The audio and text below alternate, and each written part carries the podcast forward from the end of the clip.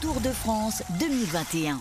Le carnet de route de Laurent Jalabert. Avec Christian Olivier. 249 km entre Vierzon et Le Creusot. On n'avait pas eu une telle distance depuis 20 ans. Une septième longue étape, donc, au lendemain de la victoire du Britannique Mark Cavendish à Châteauroux à 36 ans. Mais comment fait-il?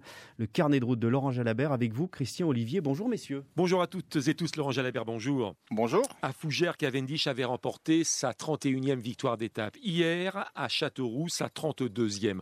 Il y a deux jours, on a parlé de Cavendish et des records vis-à-vis de Merckx. Mais comment, à 36 ans, on peut conserver une telle hygiène de vie et un mental pour être au plus haut niveau, Laurent Jalabert? Oh, Je crois que c'est la passion surtout qui anime ces coureurs-là. Lui, Valverde, voilà, les, les, anciennes du peloton qui restent compétitifs malgré le poids des années. Il faut comprendre qu'arriver après la trentaine, ça devient difficile de garder ses qualités physiques. Euh, automatiquement, le, le, physique décline, le mental en prend un coup. Et il faut compenser euh, parfois en course en rusant un petit peu alors l'entraînement n'a pas toujours la motivation. En tout cas, moi, c'est un peu ce qui m'a poussé vers la sortie à l'âge de 34 ans. J'avais plus le, goût d'aller m'entraîner parce que je me sentais plus compétitif en course et, ça devenait pénible. Vraiment, euh, on commence à goûter aux à côté de la vie et là, ça devient vraiment difficile. Donc, pour continuer à être compétitif à 36 ans, ben, il faut avoir cette foi euh, en, ce sport que l'on aime et, cette envie de sacrifice permanente sans jamais faire un écart. Donc ça, ça demande un sacrifice incroyable. Donc moi, ce qui m'épate, c'est d'arriver justement à maintenir ce haut niveau et je mesure tous les sacrifices qu'il faut faire pour ça.